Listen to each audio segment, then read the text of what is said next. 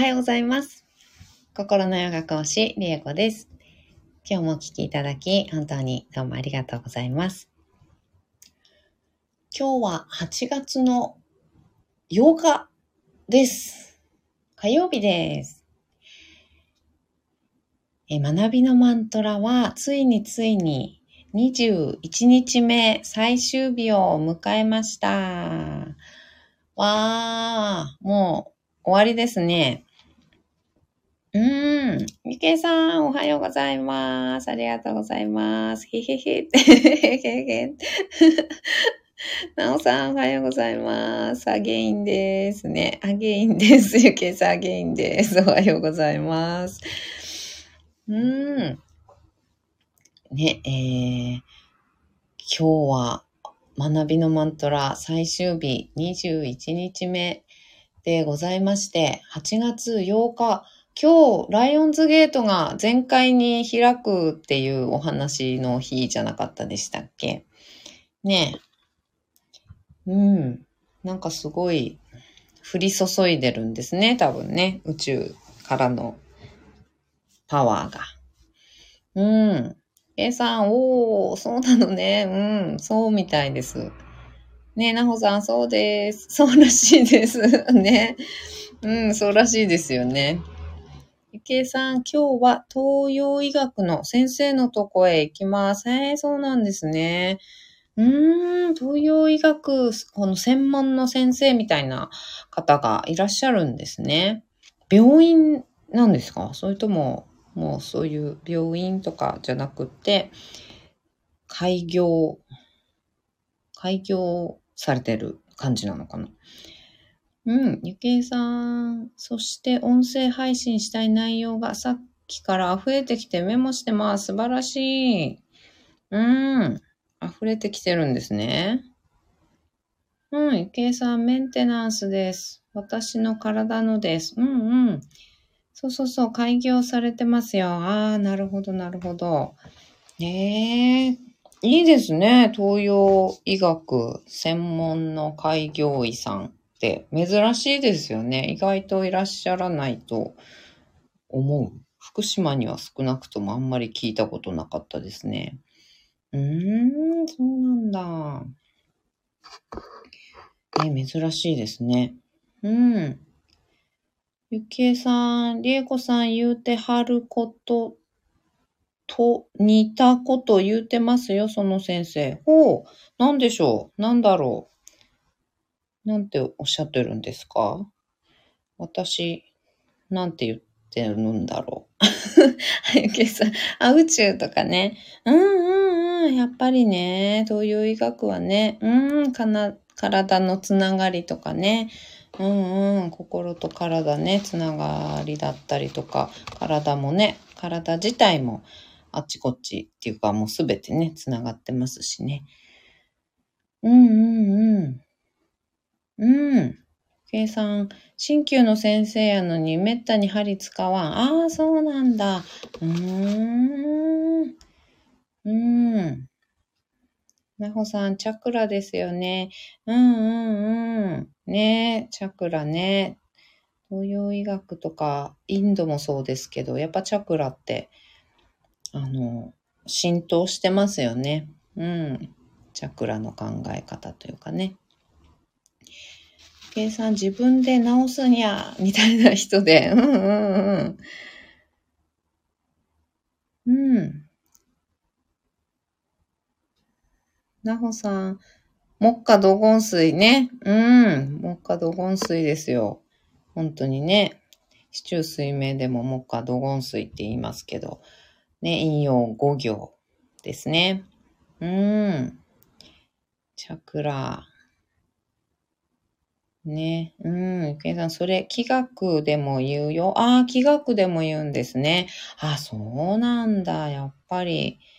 ね。木下土金水っていうのは、あの、木と火、木の要素と火の、火、炎ですね、の要素と、あと土、あと金っていうのは金物ですね。あと宝石だったりとか、そういった金物類、うん、のことなんですけど、で、あと水ですね。水は、まあ、海だったり、雨だったりっていう地球上に存在する水の要素っていう感じのもので、その要素で、あの、まあ、すべてね、こう、回っているよっていうようなこととか、影響し合っているよとかね、うん、そういったような考え方なんですけどね。うんうん。なおさん、私もかじってます。うん、気学ですかね。うんうんうん。あ、東洋医学。うーん、ねえ。東洋医学。やっぱ西洋医学と東洋医学ね、どっちも、あの、大事ですよね。やっぱりね。うん、あの、東洋医学に偏って、あの、し、あの、なんていうのかな。病気になる前と軽い病気のになってきてしまった状態とかあって、東洋医学すごくいいいいと思ってて、あの、その考え方、健康な状態から、ちょっと体調不良だっていう状態っていうのは東洋医学の考え方で、やっぱりやっていくってすごく大事だなって思ってて。で、その域をもう超えて、た、例えば事故にあったとか、なんか切れちゃったとか、折れちゃったとか、そういうこと？になった時に、やっぱり西洋医学っていうのはすごい力を発揮するので、あの、やっぱりね、そこは、なんていうの、どっちも大事にして、どっちがどっちだ、どっちが正しいとか、なんだとかっていうね、あの、ことっていうよりは、使い分けみたいな、うん、感じですよね。やっぱり大事だと思う。あの、今すぐ手術して、もうどうにか命を救うっていう状態は、もう西洋医学じゃないと、あの、賄えない部分ってありますのでね、やっぱりね。うん。そういったものも、ちゃんとありがたく受け取る。うん、受け取って、でも、その体調不良だなーっていうぐらい、あの、病院に、まあ、西洋医学のね、病院に行っても、あの、なんかこう、煮え切らないような診断されちゃうだけで、お薬、なんかいろいろいっぱいもらうみたいな感じとか、でもなんか全然良くなっていかないみたいなようなね、感じの場合だったりしたとき、東洋医学っていうのをね、すごく力を発揮すると思うし、あの、漢方とかっていうことだけではなくってね、考え方から、考え方、体調の整え方みたいな、その気とかね、うん、そういったものから、やっぱり、整えていくっていうのは大事ですよね。うんうん。えっ、と、どこまで読んだかな。うん、ゆけいさん、だから、どこともつながってるから面白くてね。うーん、本当ですよね。医学までつながるんだって感じってありますよね。うんうん、あるある。すごくある。東洋医学はね、そこをつながりますからね。うん。なおさん、どこからでもやっぱり本質は一緒なんでしょうね。本当にそう思います。うん。本質が一緒だから、どの方向からいろんな人がいろんな国でいろんな時代でやってきた、考えてきたり、研究してきたり、やってきたことっていうのが、やっぱり本質の部分で、あの、合わさっていて、あ、なんか大体みんな同じこと言ってるっていうのはやっぱり本質の部分なんですよね。やり方とか、うん、そういったものはもちろん多少違ったり、表現の仕方とかね、あの違ったりしても、本質的な部分はみんな同じこと言ってるなっていうのにたどり着いていくっていうのがね、それが意外と宇宙だったりとか、あの、スピリチュアルって言われるようなものだったりね、今はまだ科学で、まあ量子力学でだいぶ証明されてきたり、科学的な考え方として発表されたりね、あの、なんていうのかな、発信されたりするようになってきましたけど、まだまだやっぱり、ちょっと解明しきれてない部分っていうのがありますのでね。うん、でも、これからもうすぐだと思います。もうすぐ科学的にいろんなことがもっともっと、うん、今までスピリチュアルっていうものでこうくくられてしまっていたものが、あの、だんだん科学的に証明されてくると思います。すごい勢いで、多分この先ね。うん、と思うので、あの、実際そういう実験されてる方とかね、結構多いんですよ。うん。あの、生体の方とかでも、あの、遠隔治療とかを本当に真面目にあの実験されてる方っていうのもいらっしゃって、東北学院大学だったかな？うん。いらっしゃって、で、やっぱり何度やっても遠隔治療がどうやらあのできているなっていう結果として、もう学会にね、発表された、あの、らしいです。うん。でも、それが世に広まるっていうのは、意外とね、もっともっと先だったり、うん、するんですよね。ちょっと、あの、隠されちゃうというか、潰されちゃうというかね。うん、ちょっとそういう流れは、あの、ありますけどね。うん。でも、知る人ぞ知る、そういう発表、科学的な学会とかでの発表とかもあるよっていうのが事実出てきてますのでね。うん。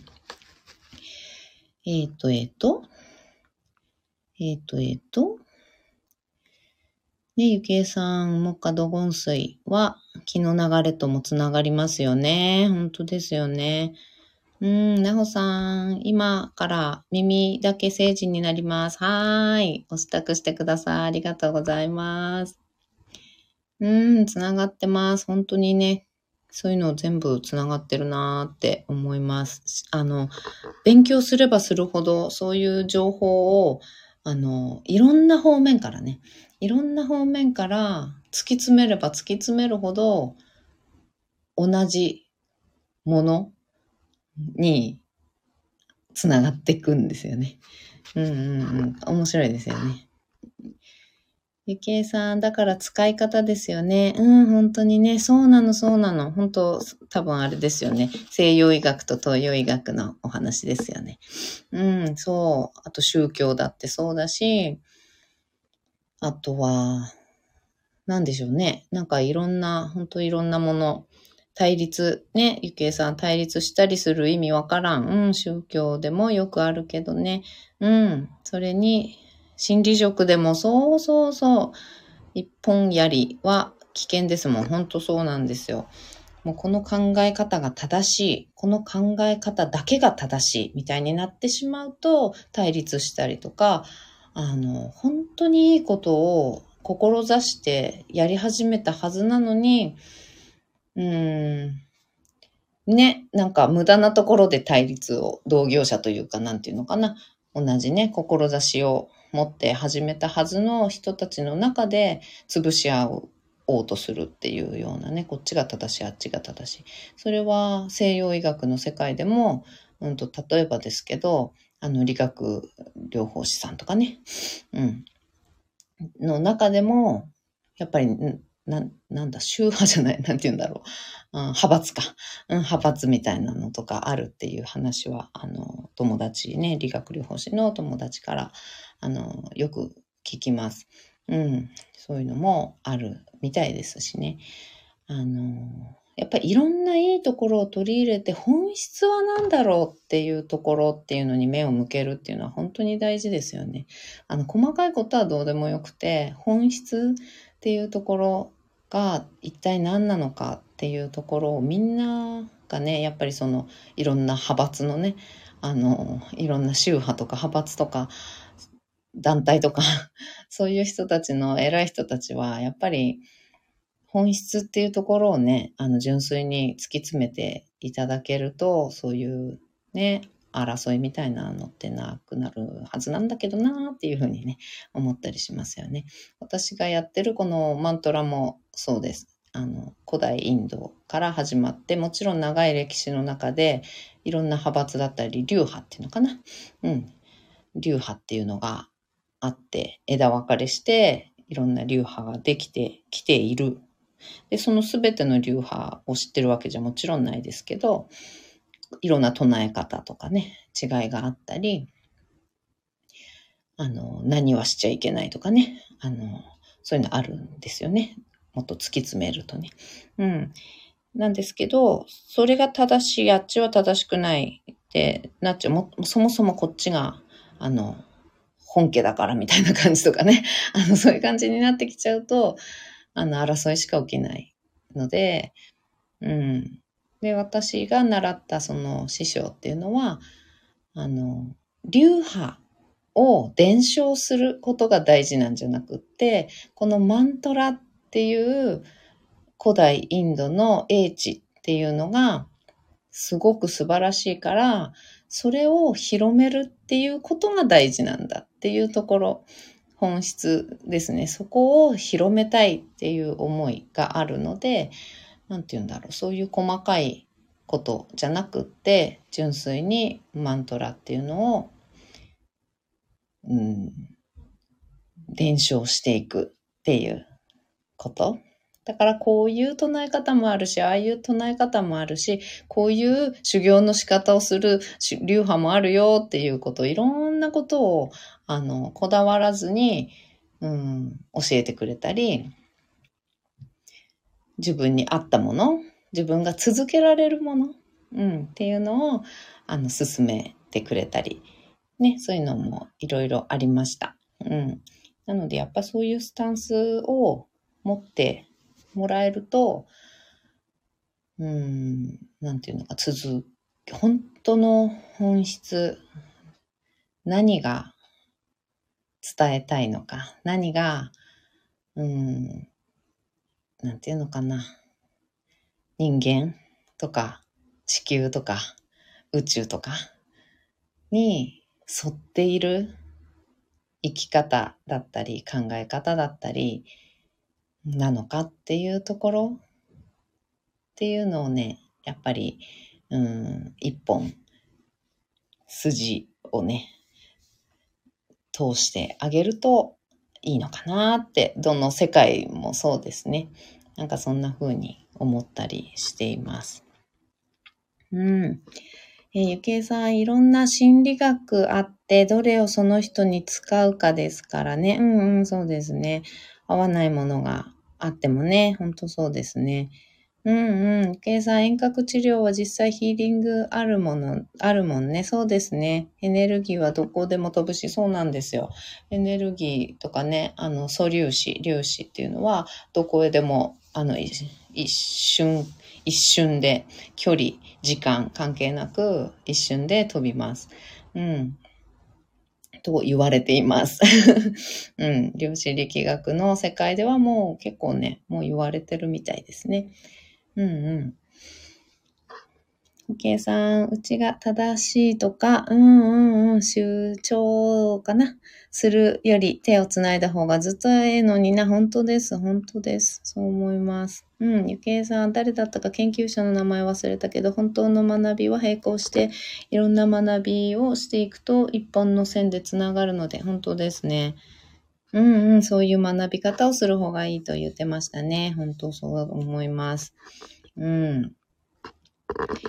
私の気学の先生も、結局型にはまった流派同士でぶつかるのを見て抜けちゃったんです。うんね、ほんとね、そこが、こう、壁になっちゃうんですよね、逆にね。発展の壁になってしまう。そのいいことを伝えようって、これが大事だよっていうことを伝えたいはずなのに、ね、壁になっちゃうんですよね。うん。実は私もある心理学に入ってたのですが、ぶつかり合うのを見てトップに、うん、状態伝えて抜けました。ああ、そうなんですね。うん、うん、うん。あの頃若かったので黙っては抜けずに上に言うっていう。今ならそんなことせんけど。いや、そうなんだ。うんうん。でも、下々の私の力は小さいのでなかなかね。うん。でもね、ほんと小さいからといって何もしないっていうまあ選択もね、あの、それはそれでいいとは思うんですけど、まあ、自分が一番大事なので、自分を守るっていうことっていうのは自分が心地いい状態。何が心地いいかって考えたときに、あ、もう、いや、いいって言ってフェードアウトする方が心地いいのか、やっぱりここをちょっと物を申した、物申したいと。うん。なんか一つ物申して爪痕残して去りたいと いうような、それが自分にとって心地がいいというか、うん、すっきりするとか、気が済むとか、なんだったらその方がいいと思うし、うん、ああ、無理ってなってもうなんかパーってフェードアウトしたい人だっているし、爪痕残したいもう、なんか言ってやりたい、最後に、とかっていうね、人だっているし、どっちが自分にとって心地いいかなんですよね。うん。で、それで選んでいい。どっちが正しいでもない。うん。と思います。うん。なので、あの、正しいでもないし、素晴らしいでもないし、うん。自分が心地いい方選ぶのがいいですよね。うんうん。計算心と行動の一致ですよね。ほんとそう思います。うん。ほんとそうですね。うん。押し込めない心で思ったら、まあ、やるしかないですよね。うん。心が動いたら、そのように体も動かす。うん。物言いたい気持ち、なんかもやもやして、ちょっと言いたいことあるっていうんだったら、やっぱり勇気を持って言った方がいいし、その言い方っていうのはね、いくらでも工夫してね、言ってもいいし。うん。だけど、やっぱり言いたいことあるなら言うとか。うん。あ、もう本当無理、去りたい。ただただ去りたいっていう人だっているし、そしたらただただ去る方がいいしね。うん。なんか、筋道を通してなんか言ってからとか、何かやってからとかね、あの、誰かを救ってからじゃないと、あの、白状だとかね、そういうような、あの、逆に言われてしまうような状況とかもあるけど、そんなのも知ったこっちゃなくて あの、去りたければ、もうすぐさま去ればいいと思います。うん。計算もね、私が尊敬している奈良県内の心理職の仲間と、りえこさんの言うてることがほんまに一致していて、ありがとうございます。気持ちよいです。ありがとうございます。光栄です。本当に、とっても光栄です。本当にありがとうございます。そんな風に言っていただいて。うん、ありがとうございます。計算、とことん自分に優しく、うん、とことん自分を良しとしていくことですよね。本当にそう思います。うん、まずやっぱり自分が幸せとか、自分が心地いいとか、自分が自分のなりのっていうのかな、自分の中の健全さっていうのを保ってないと、あの、誰にも何にも、あの、優しく、本当の意味でね、優しくできないんですよね。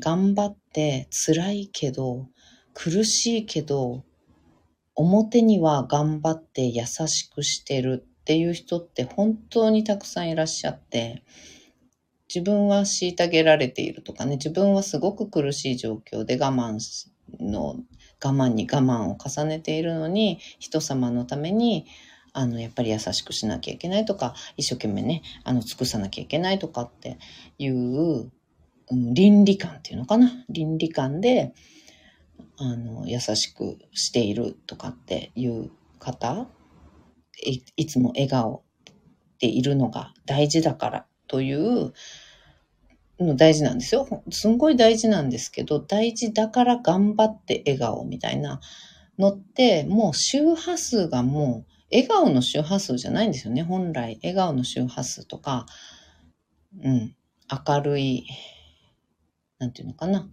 優しさとか親切とか、そういう周波数じゃないんですよね。もう頑張って優しくしている時点でね。うん。だから、意味がないわけじゃない。もちろんね。もちろん意味がないわけではないけれど、やっぱ自分先です。人様って日本はね、あの、まず人様って、あの、言われるし、そういう文化ですけど、うん、やっぱり自分が満たされて健全で健康で心がね、あの、なんていうのかな。やっぱ気が、気が重いとかねって言いますけど、重くない状態。気が軽い状態。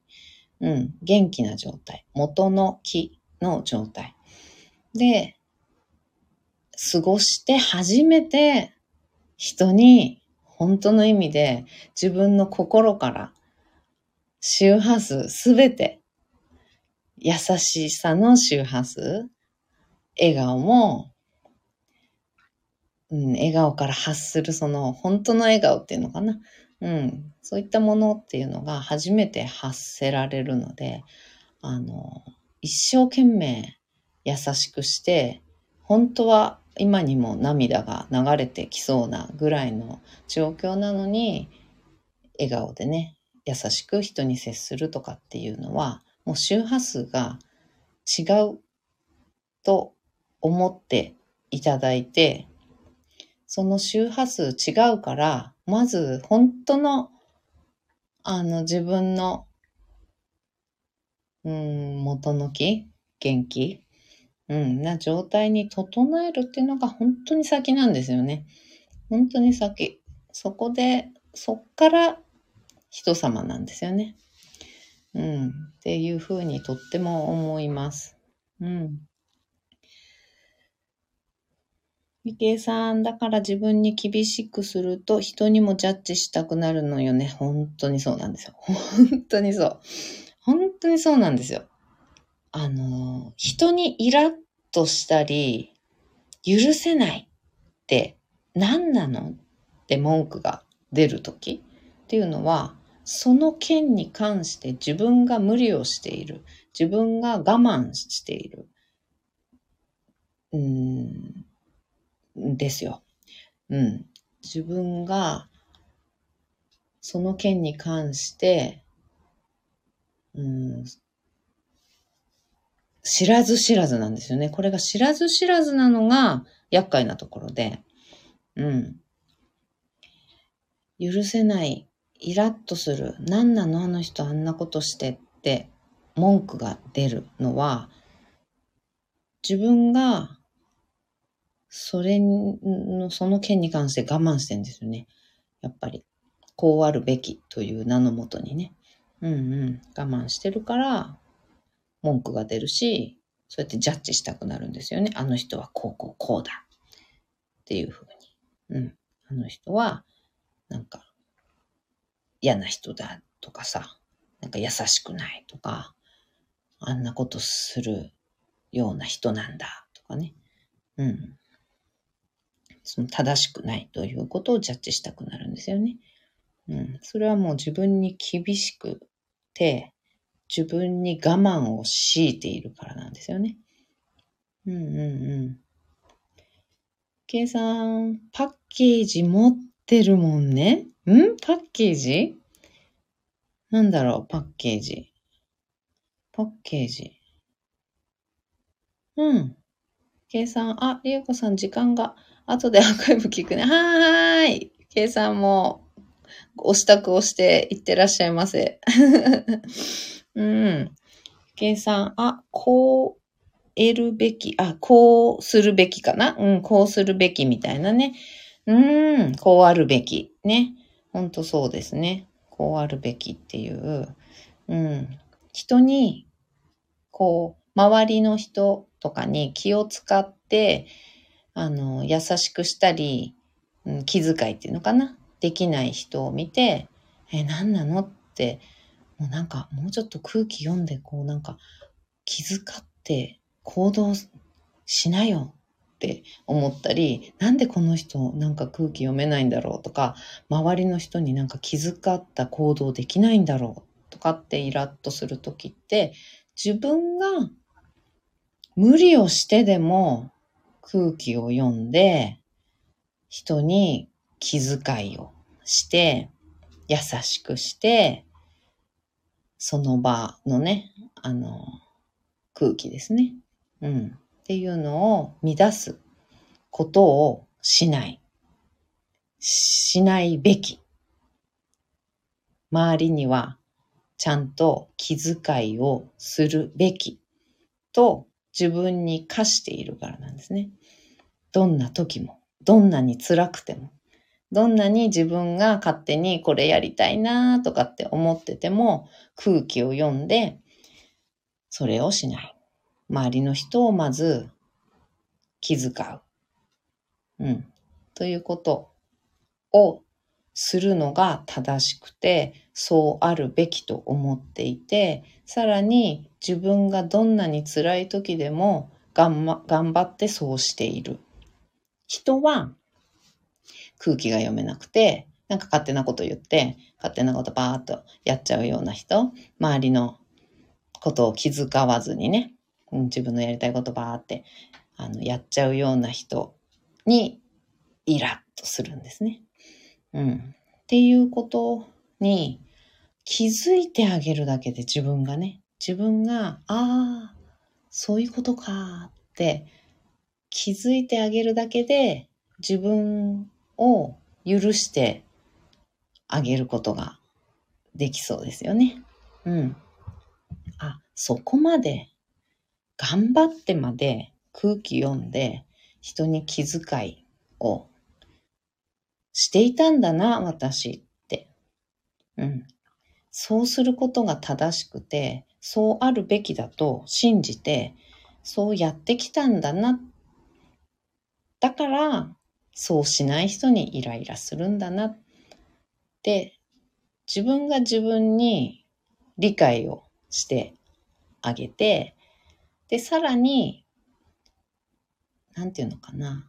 あそうじゃなかったとしてもなんていうのかな。許されるっていうのかな。うんそうじゃなくてもいい。そうじゃないことも選んでいいっていうことかな。うん。そうじゃない自分っていうのもこの人みたいな気遣いしない自分勝手な、うん、行動、言動っていうのを選んでもいいのかも。うん。っていうことを知るってこと、気づくってことっていうのはすごい大事かなっていうふうに思います。うん、知った上で、じゃあどっちを選ぶってなった時に、ああ、私は、やっぱり気遣いができる人間になりたいな、そうでありたいなって、その上でそう思うんであれば、もちろんそれを選んでもいい。だけど、自分が辛くなってまで、うん、そういうふうなのを遂行するみたいなのは、あ、別にしなくてもいいのかもって思ってあげると、すごく楽になるし、うん。本当に心からもう周波数レベルで、自分の細胞レベルで、本当に優しくできるんですよね、人にね。うん。だから私はそっちをおすすめしています。無理してまでいいんじゃないっていう 感じ。無理してまで。自分じゃない、まずはっていうね。自分を満たすとかっていうこと。うん。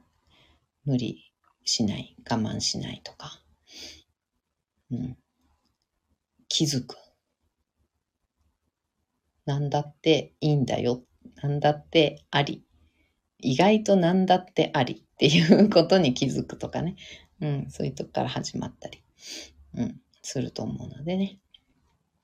まあ、このお話も本当に話すと、あの、キリがないんですけど、うん、とは言ってもってなっちゃう方のために、なんかもっと、あれかな、最初に、一番最初にできそうな、もっとベイビースステップからお話、今度ね、できるといいかなと思ったりし、今しました。うん。とは言ってもさ、我慢の連続だよねって、ね、なっちゃう、ますもんね。うん。なっちゃいますから、そこを我慢しないって何よって我慢しなきゃ生活成り立たないじゃん。仕事成り立たないじゃん。全部我慢じゃんってね、なる方もいっぱいいらっしゃると思うので、うん、我慢しないってどういうことっていう、うん、どういうことから少しずつ我慢しないを実践していけばいいのかっていうのをまた今度ね、なんか折を見て お話ししたいなというふうに思ったり今しました。はい。今日もお聞きいただき、本当にどうもありがとうございました。ではでは、これは、今日はこれでおしまいにしたいと思います。今日も一緒に進化を生きていきましょう。ではまた。バイバーイ。